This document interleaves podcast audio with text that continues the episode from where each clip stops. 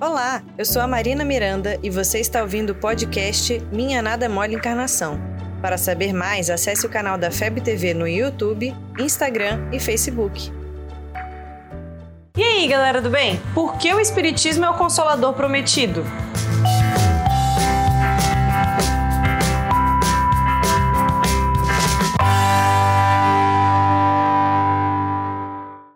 No Evangelho de João, Jesus nos promete que enviará outro consolador, o Espírito da Verdade, que naquele tempo não poderíamos receber, que ficará eternamente entre a gente, nos ensinando coisas novas e nos lembrando do que Jesus nos disse. E pode parecer muita petulância nossa achar que o que acreditamos é esse consolador prometido. Mas vamos lá. Um consolador deve nos consolar. Mas é óbvio essa conclusão. Ah, oi!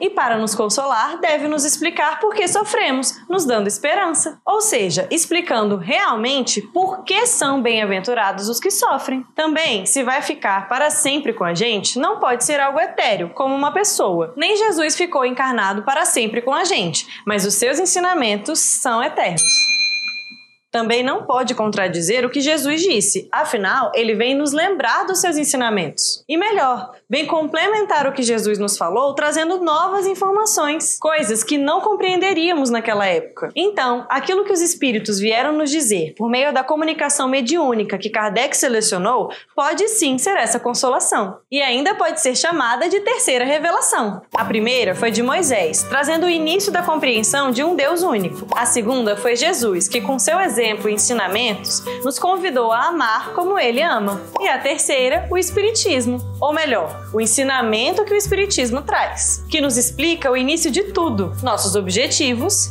e dá finalidade ao sofrimento, que não é somente para pagar pecados ou sermos testados, é para evoluirmos.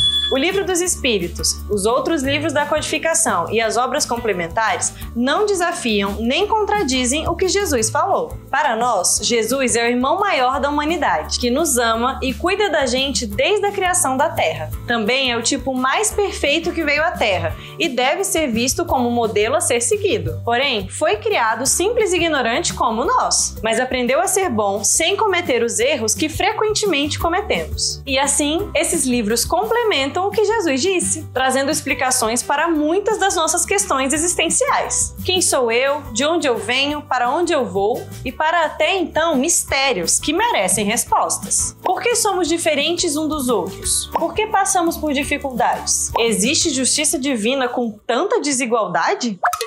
Ainda está com dúvida? Tudo bem, eu te convido a estudar essa doutrina. Comece pelo começo. Comece pelo Livro dos Espíritos. Com ele, você já vai entender um pouco essa história toda.